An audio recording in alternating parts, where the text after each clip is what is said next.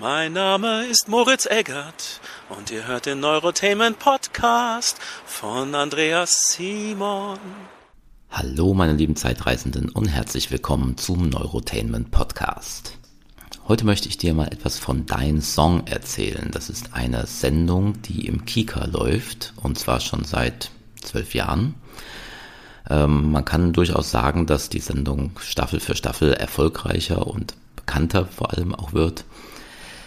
Ich arbeite dort als Regisseur schon seit der ersten Staffel mit. Ähm, ist also definitiv eins meiner Babys und eben auch das, womit ich mir mein hauptsächlich mein Geld verdiene. Bei Dein Song geht es um Folgendes. Kinder, das heißt hm, Jugendliche zwischen 10 und 18 Jahren in der Regel, ähm, komponieren eigene Songs. Sie ähm, schreiben ihre Musik selbst, sie schreiben ihren Text selbst. Das kommt also wirklich von denen, das sind ihre eigenen Kompositionen. Die werden dann in einem äh, Casting präsentiert. Da gibt es dann eine prominente Jury, die hört sich die Songs an. Also wir wählen vorher aus, ähm, wer äh, dort vorführen äh, darf. Das sind dann also schon die besten Songs von allen Einsendungen. Es gibt also kein Vorführen der Kandidaten, sondern das sind wirklich, also man kann da sehr überrascht sein, wie gut diese Songs tatsächlich sind, die die Kinder und Jugendlichen dort präsentieren. Eine Jury hört sich das dann an und wählt aus, wer kommt weiter, wer nicht. Dann ist die nächste Stufe ähm, das Komponistencamp auf Ibiza, wo dann an den Songs nochmal mit einer Band gearbeitet werden darf. Und dann kommt sozusagen das Finale, dass ähm, der Kandidat einen passenden, prominenten Paten bekommt also einen äh, populären Namen aus der Musikindustrie, äh, ein Sänger, das kann aber auch ein Pianist sein oder ein Musikproduzent, ein jemand, der eben helfen kann, dass dieser Song jetzt im Studio besonders gut äh, umgesetzt wird. Dann wird dazu noch ein Musikvideo gedreht und am Ende gibt es eine Finalshow, bei der der Songwriter des Jahres vom Publikum dann gewählt werden kann, live im Fernsehen. Warum ich das jetzt gerade erzähle, ist, weil der Gast der heutigen Neurotainment Podcast Folge aktuell auch einer dieser Musikpaten bei Dein Song ist. Ähm, Moritz Eckert, mit dem ich schon einiges zusammen äh, gemacht habe. Ähm, Moritz hat die Filmmusik von meinem Kurzfilm Puzzled, beziehungsweise auch von der Webserie Instant Realities komponiert. Ähm, wenn dich das interessiert, kannst du gerne mal bei äh, Amazon Prime reinschauen. Instant Realities, so wie Instant Tea geschrieben. Ähm, Instant Realities ist eine ähm, Kurzfilmserie, die aktuell nur eine Folge hat, die allerdings komponiert mit Musik von Moritz Eggert. Er hat auch bei meinem Film T gleich E durch X zum Quadrat ähm, die Ouvertüre geschrieben und ist heute gleichzeitig Musikpart bei deinem Song und Gast in dieser alten Folge des Neurotainment Podcasts, die ich heute wiederholen möchte. Und ich wünsche dir dabei viel Spaß. Eins, zwei, drei.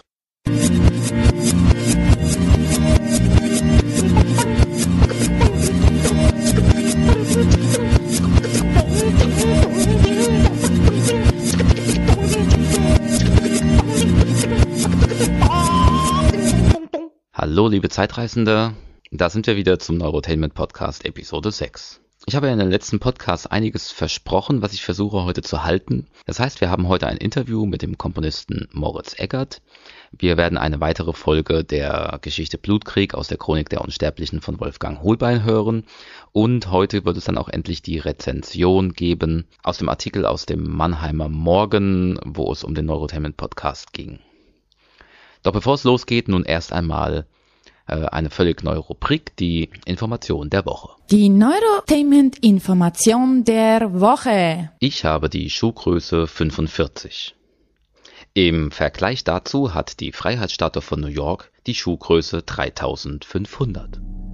Das war die Neurotainment-Information der Woche. So, und dann geht es jetzt auch direkt weiter mit der Chronik der Unsterblichen, Teil 3. Der Neurotainment Podcast präsentiert Blutkrieg. Eine Geschichte aus der Chronik der Unsterblichen. geschrieben und gelesen von Wolfgang Hohlbein.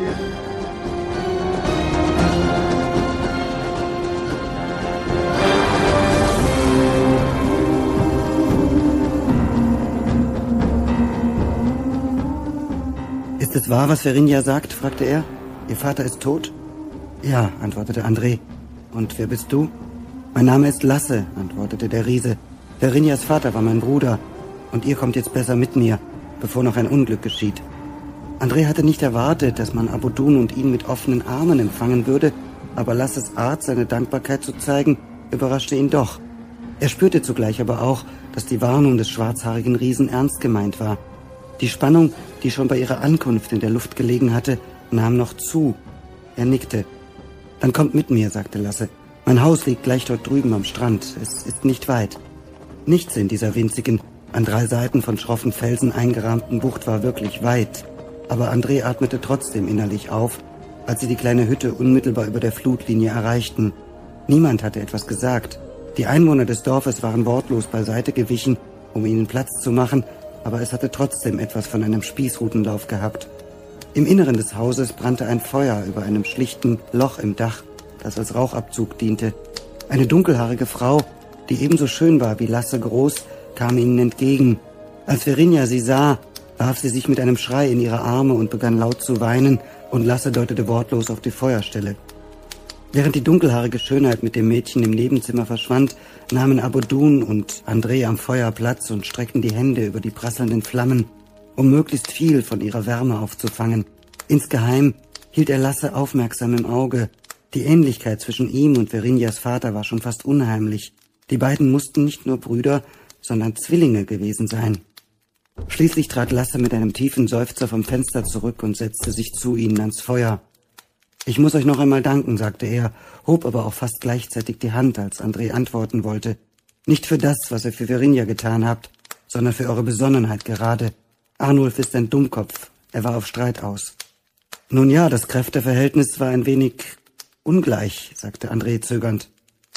Ich bin nicht blind, André Delany, antwortete Lasse ernst. Ich erkenne einen Krieger, wenn ich ihn sehe. Er machte eine Bewegung auf Andres Schwert. Ihr tragt diese Waffen nicht, weil ihr sie so schön findet. Ich hatte dort draußen keine Angst um euch. André schwieg. Was hätte er auch dazu sagen sollen? Schließlich war es Abu Dun, der das immer unbehaglicher werdende Schweigen brach. Was ist passiert? fragte er. Das Mädchen erzählt, ihr seid überfallen worden? Waren es Piraten? Wieder ließ Lasse eine geraume Weile verstreichen, bevor er antwortete. Sein Blick tastete über die Tür, hinter der Verinja mit seiner Frau verschwunden war. Leise drang das Schluchzen des Kindes durch das dünne Holz. Nein, sagte er schließlich, keine Piraten. Sondern, fragte André, red schon, was ist hier passiert? Das, was immer passiert, antwortete Lasse. Sie kommen jedes Jahr. Zweimal. Immer am ersten Tag des Frühlings und am ersten Tag des Herbstes. Wer? fragte Abudun. Die, von denen Verinja euch erzählt hat, antwortete er. Die Dauger. Und was sind Dauger? wollte André wissen. Er tauschte einen weiteren fragenden Blick mit Abudun, erntete aber auch jetzt wieder nur ein fast hilfloses Schulterzucken. Und was wollen sie von euch? Das weiß niemand, antwortete Lasse. Sie kommen zweimal im Jahr und holen einen von uns. Niemand weiß warum, doch keiner von denen, die sie mitgenommen haben, wurde jemals wieder gesehen. Er schüttelte den Kopf. Sie sind keine Menschen, so viel steht fest. Wieso? wollte Abudun wissen. Weil man sie nicht töten kann, antwortete Lasse. Ganz einfach. André erstarrte. Er sah aus den Augenwinkel, wie Abudun heftig zusammenfuhr, und auch er selbst hatte sich nicht so gut in der Gewalt, wie es ihm lieb gewesen wäre. Man kann sie nicht töten? Das ist lächerlich, sagte er mit einem leisen Lachen, das nicht einmal in seinen eigenen Ohren echt klang. Oh, man kann sie töten, erwiderte Lasse. Berinjas Vater hat einen von ihnen getötet, gerade erst in der vergangenen Nacht. Es ist sehr schwer, sie zu töten. Man muss ihnen den Kopf abschlagen oder ihr Herz mit einem Speer durchbohren. Diesmal tauschte André einen fast entsetzten Blick mit Abu Dun. Was Lasse da beschrieb, das waren nahezu die beiden einzigen Möglichkeiten, Wesen von der Art zu töten, zu denen auch Abu Dun und er selbst gehörten. Es ist schwer, aber man kann sie töten, sagte Lasse noch einmal. Doch ihr habt gesehen, was dann geschieht. Nein, antwortete André, das haben wir nicht. Wovon redest du? Lasse atmete hörbar ein. Die Dauger kommen so lange, wie wir uns zurückerinnern können, um ihr Blutopfer zu holen, sagte er.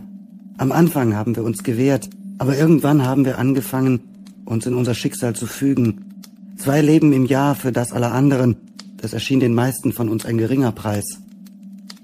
Den meisten, aber nicht allen, vermutete André. Nein, bestätigte Lasse, nicht allen. Meinem Bruder nicht und auch mir nicht. Trotzdem haben wir nie etwas getan. Wir waren feige, so wie alle anderen hier. Und was ist letzte Nacht geschehen? fragte André leise. Lasses Blick verdüsterte sich noch weiter. Die schwarze Gischt ist gekommen, antwortete er. Das Schiff der Dauger. Sie taucht immer mit der höchsten Flut auf. Sie hat ein schwarzes Segel, daher der Name. Wir hatten das Opfer vorbereitet wie jedes Jahr, doch diesmal wollten sie ein anderes. Verinja, vermutete André, als Lasse nicht weitersprach. Der schwarzhaarige Riese nickte. Ja, sagte er düster. Mein Bruder war verzweifelt. Er hat sich gesträubt, doch Arnulf und die anderen haben ihn überwältigt und wollten Verinja den Daugern ausliefern.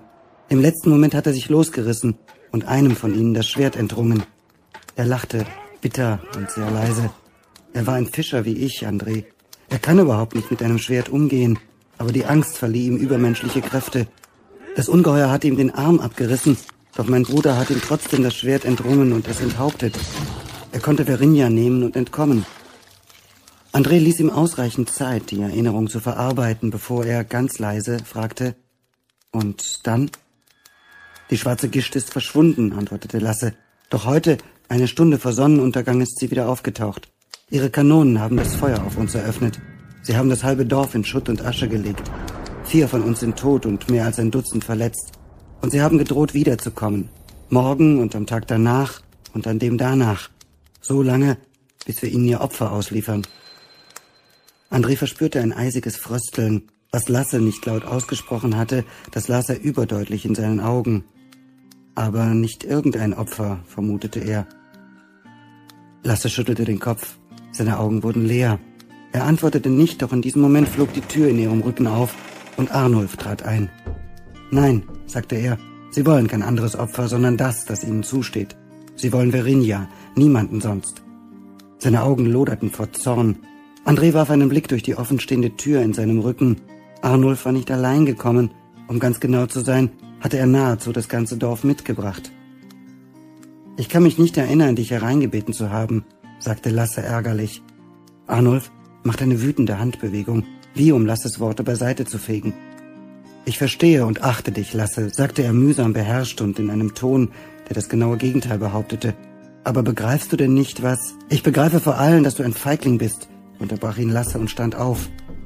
Arnulf straffte kampflustig die Schultern, und für einen Moment war André fast überzeugt davon, dass die beiden riesigen Männer nun aufeinander losgehen würden.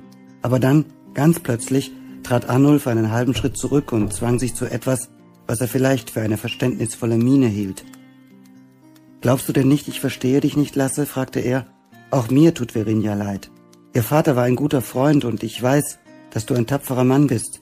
Aber du hast gesehen, was geschieht, wenn wir versuchen, uns gegen das Schicksal zu wehren. Sind fünf Tote denn noch nicht genug?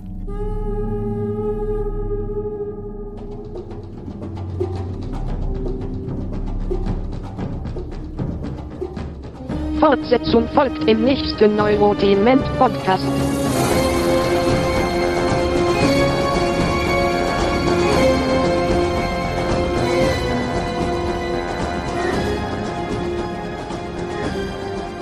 Weiter geht es mit der Geschichte Blutkrieg das nächste Mal. Nun aber die Rezension des Artikels aus dem Mannheimer Morgen, so wie er, ich glaube, vergangene Woche oder waren es schon zwei Wochen her, erschienen ist. Der Artikel ist übrigens geschrieben worden von Simon Scherenbacher und wird nun hier vorgelesen und ansatzweise rezensiert von Professor Dr. Sebastian Dutz. Ja, liebe Podcast-Freunde, ähm, äh, ja, ich, äh, mir wurde gesagt, ich soll ein bisschen lustig sein und das vielleicht ein bisschen lustig vorlesen. Ich finde das immer recht schwierig. Deswegen ähm, habe ich mal einen Witz mitgebracht, vielleicht äh, ein bisschen lustiger zu sein. Ähm, ich leg da mal los. Ähm, Papa, äh, wie heißt die Schwiegermutter von Adam? fragt der Achtjährige seinen Vater. Der Vater antwortet, Kind, lass es mich so ausdrücken. Adam hatte keine Schwiegermutter. Er lebte im Paradies.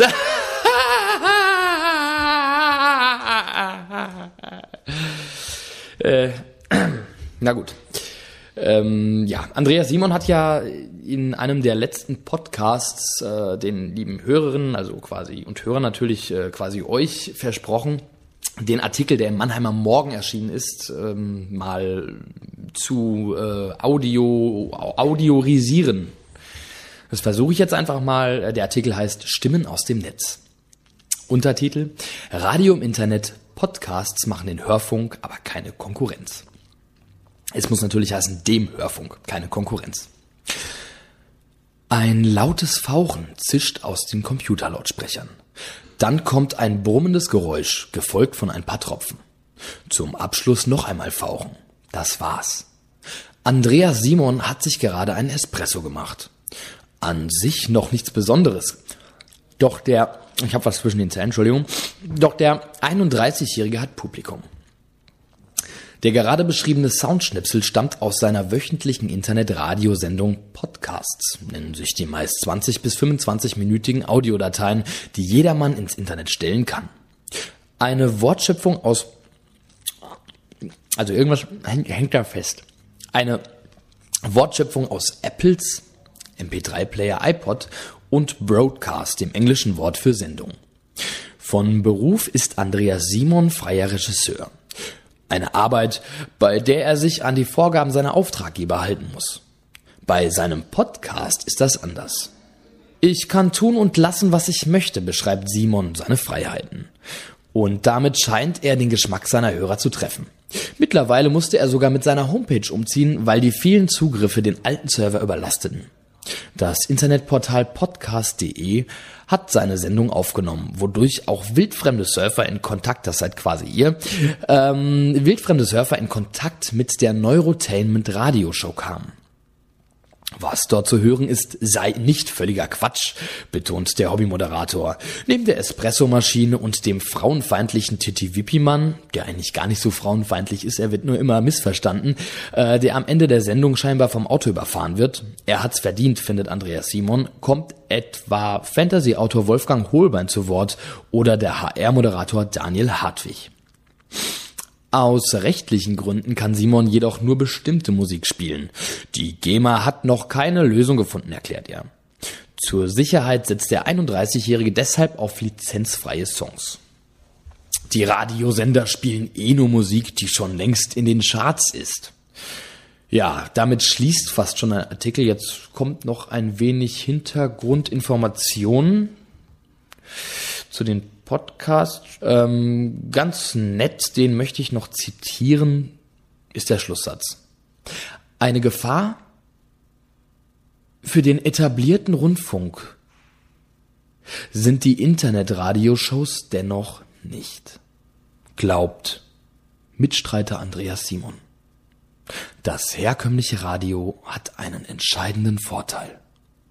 Es ist live. In dem Abschnitt aus dem Artikel, der hier nicht vorgelesen worden ist, ging es übrigens unter anderem um Alex Wunschel vom Pimp My Brain und vom Tellerrand Podcast.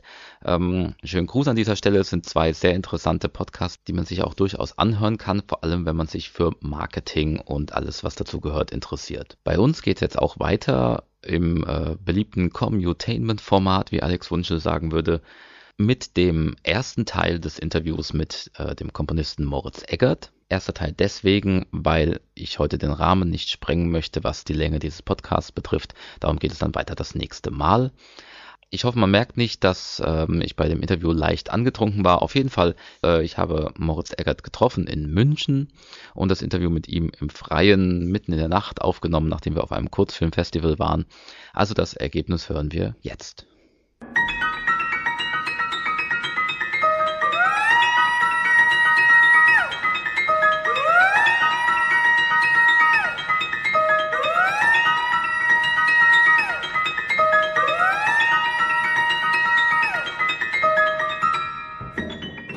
Hier an der Isar, hast du gesagt, ja? Ja. Ähm, bei der Fraunhofer Brücke in München. Ja. Zu später Tageszeit. Wir haben gerade einen Preis gewonnen, sollte man erwähnen.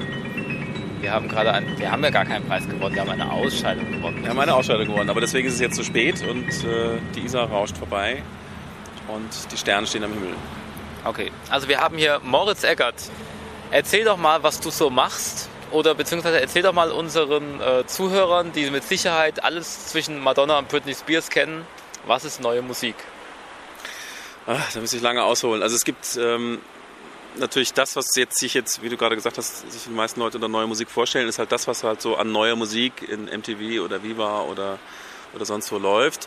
Aber was Leute wie ich unter neuer Musik verstehen, ist halt, sagen wir mal, das, was eine Fortsetzung der sogenannten klassischen Musik, der klassischen Kunstmusik, kann man vielleicht so als Begriff verwenden, ähm, entstanden ist. Und das ist ein Begriff, der so so in der Zeit so um Schönberg, Adorno, äh, diese Schule irgendwie so geprägt wurde und der eigentlich im weitesten Sinne moderne klassische Musik umreißt. Aber der Begriff ist immer ein bisschen verwirrend, aber man kann ihn daran erkennen, wenn man ihn geschrieben sieht, dass es immer groß geschrieben ist. Wenn du von neuer Musik wie Britney Spears redest, dann schreibst du einfach neu klein und dann Musik groß. Und wenn es um neue Musik geht, das was ich meine, dann schreibt man das N groß, weil es ein, einfach ein Begriff ist. Okay, und erklär mal, was ist neue Musik? Woran erkenne ich es, wenn ich es höre? Also wenn sie wirklich ganz neu ist, dann erkennst du sie hoffentlich gar nicht, weil eigentlich eines der Ziele von neuer Musik ist eben wirklich was ganz Neues zu schaffen. Also äh, Klänge und Töne und auch Ästhetiken und Ideen in Töne umzusetzen, die, die man noch nicht gehört und noch nicht so kennt. Und deswegen haben natürlich auch viele Leute damit erstmal ein Problem, weil die meisten Menschen Musik eigentlich mehr so im Hintergrund hören. Das ist auch so eine Entwicklung, die in den letzten Jahrzehnten eigentlich immer stärker geworden ist. Also Filmmusik ist halt sehr präsent und Filmmusik hört man dann quasi später, um den Film nochmal zu sehen. Aber Musik ist immer sehr, sehr stark mit Erlebnis verbunden. Also das heißt, man tanzt dazu oder man sieht eben den Film und hat dann so diese Bilder dazu. Aber Musik allein, also dass man sich einfach so hinsetzt und so ein Stück anhört, wie man es halt zur Zeit von Beethoven und Mozart gemacht hat. Da ist man halt eben in die Konzerte gegangen und hat sich eben so ein Streichquartett angehört. Diese Art von Hören ist halt seltener geworden. Und ähm, diese Art von Hören ist aber natürlich notwendig, um wirklich neue Musik, ganz wilde Musik und ganz ungehörte Musik eben zu verstehen. Und dann passiert eben das, das, was man sehr oft erlebt, dass man etwas, was einem erst sehr fremd ist, dann beim zweiten Hören plötzlich mehr versteht, beim dritten Hören noch mehr und dann eigentlich immer mehr lieb gewinnt und dann eigentlich gar nicht mehr missen möchte. Wenn du da jetzt sitzt und was komponierst, wie gehst du da vor? Du, es gibt ja bei der neuen Musik jetzt nicht mehr diese klaren Einteilungen. Also das heißt, äh, wie bei einem Popsong, äh, wo ganz klar ist, hier ist meine Bridge und hier ist mein Refrain und das Ganze muss eine Melodie haben und das hat diesen Rhythmus. Woran hältst du dich? Also du musst dir das so vorstellen, ähm, wenn ich jetzt im Bereich Popmusik arbeite oder im Bereich Schlager oder im Bereich Countrymusik oder irgendwas, dann sind das eigentlich immer sehr klar umrissene Genres. Und äh, das meiste, was wir so an Mainstream hören, ist von Leuten gemacht, die dann auch in diesem Genre bleiben. Wenn du einmal Volksmusik machst, wenn du einmal Stefan Ross bist, dann machst du diese Nummer und machst nichts anderes. Und du musst dir halt jetzt einen Komponisten, so wie mich jetzt, als jemanden vorstellen, der all diese Genres auch kennt, der sich aber eigentlich zwischen diesen Genres bewegen kann, weil ich eben sowas mache wie Partituren schreibe. Das heißt, ich, ich produziere diese Musik nicht im Studio, sondern ich, ich komponiere sie, ich stelle sie mir im Kopf vor, ich schreibe sie dann in Noten auf, in Partituren und es gibt Musiker, die die spielen, zum Beispiel in Opernhäusern oder in Orchestern und so weiter.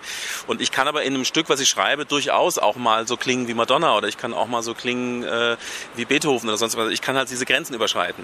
Und äh, das macht mir persönlich dann ehrlich gesagt mehr Spaß, weil das ist für mich alles eine musikalische Sprache. Also ich bin jetzt, sehe mich gar nicht getrennt von anderen Musiken, sondern ich sehe mich einfach eher als jemand, der über diese Musiken hinweg schreiben kann und, und, und als Künstler tätig sein kann. Und das finde ich eigentlich am spannendsten. Also ich habe also keine kommerziellen äh, Notwendigkeiten. Ich muss jetzt nicht irgendwie so den Stil eines Popsongs erfüllen, muss keinen Charterfolg haben, sondern mir geht es wirklich um die Kunst an sich, um die Sache an sich. Genau, der kommerzielle Aspekt.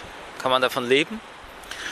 Also es gibt in Deutschland nicht viele, die davon leben können. Ähm, es war aber auch also in Geschichte, der Geschichte der Musik, ich meine, die meisten Menschen kennen natürlich die klassischen Komponisten wie Mozart und Bach und so weiter und die hatten auch alle in irgendeiner Form eine Anstellung. Ich meine, Bach war Kantor, musste sehr, sehr viel arbeiten in diesem Job äh, und sehr, sehr viel komponieren, nur wegen diesem Job. Komponisten wie Mozart und Beethoven waren abhängig von irgendwelchen Fürsten, die Aufträge gegeben haben und so. Also die waren auch nie so wirklich frei. Also so dieses Künstlerbild, was viele dann so haben, so von so Personen wie Richard Wagner oder so, das ist auch ein bisschen ein Klischeebild. Ähm, also so richtig frei beruflich waren die nie. Dennoch kann man heute, also mit einiger Mühe, ich bin ja selber auch noch Pianist, also das heißt, ich, ich trete auch als, als Musiker auf und so in Kombination mit dem, was ich komponiere, mit dem, was ich spiele, kann ich einigermaßen davon leben. Ich würde mich jetzt nicht als sehr reich bezeichnen, aber ähm, es geht auf jeden Fall. Und diese Art von Freiheit, die möchte ich auch haben. Also wenn du jetzt Leute triffst, die ähm, nicht in diesem Bereich der neuen Musik zu Hause sind, wie reagieren die? Also ich dränge es meinen Freunden und Bekannten schon mal gar nicht auf. Also das äh, würde ich schon nicht machen. Aber also mir persönlich ist eigentlich das das Publikum, was überhaupt nichts davon weiß, das, das liebste Publikum. Also ich, für mich ist das ein Gegenüber. Also ich schreibe für Leute, die nicht vorher erstmal tausend Bücher lesen müssen, um, um Musik zu schreiben. Also trotzdem kann es natürlich sein, dass die Musik, die ich mache, denen erstmal fremd ist. Aber das ist halt dann die Frage, wie geht man mit dem, was einem fremd ist, um? Ist es etwas, was einen interessiert oder ist es etwas, was man grundsätzlich ablehnt? Ich meine, wir haben heute natürlich in der Gesellschaft viele Phänomene, die alles Fremde erstmal grundsätzlich ablehnen. Ich persönlich bin jemand, der immer neugierig ist und wenn irgendwas wenn ich etwas begegne, was mir fremd ist, dann interessiert mich das eher, dann macht mich das neugierig. Ich meine, es gibt zum Beispiel von äh, Frank Zappa, den ja jeder kennt, ähm, die Anekdote, dass er halt eben wirklich irgendwann mal so eine Platte mit neuer Musik, eben Edgar Varese gefunden hat. Und das war so seltsame Musik, die war so abgefahren und so anders als alles andere, was er in Kalifornien zu der Zeit hören konnte, dass er alle seine Freunde gezwungen hat, diese total schräge Musik ständig zu hören, weil er die so geil fand. Also es war einfach eine Freude daran, dass etwas anders ist, dass etwas fremd ist und dass etwas sich was wagt, was eben drumherum in dieser wahnsinnig spießigen amerikanischen Gesellschaft zu der Zeit eben nicht möglich war. Und diese Musik war für ihn wie eine Befreiung. Und ähm, ich möchte auch eine Musik schreiben, die im Grunde jeden auch befreien kann, der die hört und die für jeden offen ist, auch wenn er neugierig ist. Wenn er grundsätzlich nicht neugierig ist, dann wird er natürlich mit allen Probleme haben, auch mit moderner Kunst, mit modernem Theater, moderner Literatur. Also ich habe zumindest dein Hämmerklavier auch ganz vielen Leuten vorgespielt. Ähm, fällt mir dazu ein. Ähm, du machst es dann für mich, das ist also genau. viel besser.